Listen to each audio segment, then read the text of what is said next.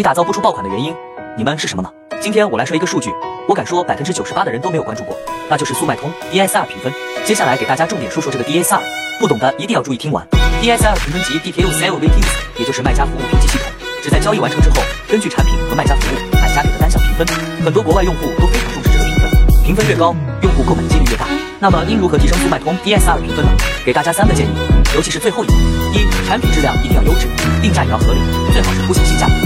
详情页也很重要，文案一定不要过度宣传，要实事求是，有就是有，没有就没有；三、物流方面一定要选服务好且速度快的物流公司，能提高买家的购物体验，从而提升评分。听完，从现在起，一定要把速卖通 DSR 评分重视起来，因为这不仅影响产品的曝光率，还影响店铺的转化。我这边也给大家整理了一份 DSR 攻略，想要的可以点赞收藏后，在评论区回复。